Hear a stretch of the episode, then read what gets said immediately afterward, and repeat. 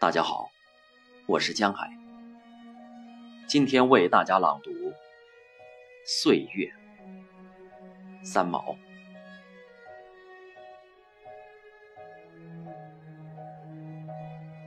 我们三十岁的时候，悲伤二十岁已经不再回来；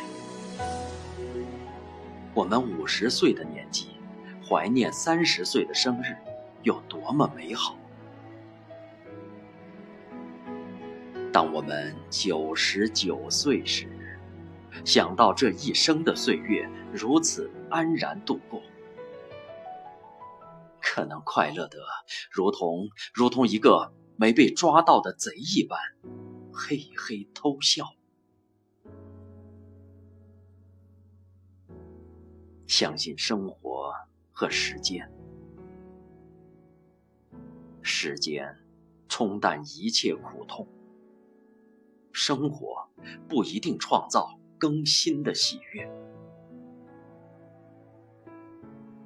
小孩子只想长大，青年人恨不得赶快长出胡子，中年人染头发，高年人最不肯记得年纪。出生是最明确的一场旅行。死亡难道不是另一场出发？成长是一种蜕变，失去了旧的，必然因为又来了新的，这就是公平。孩子和老人在心灵的领域里。比起其他阶段的人来说，自由的多了。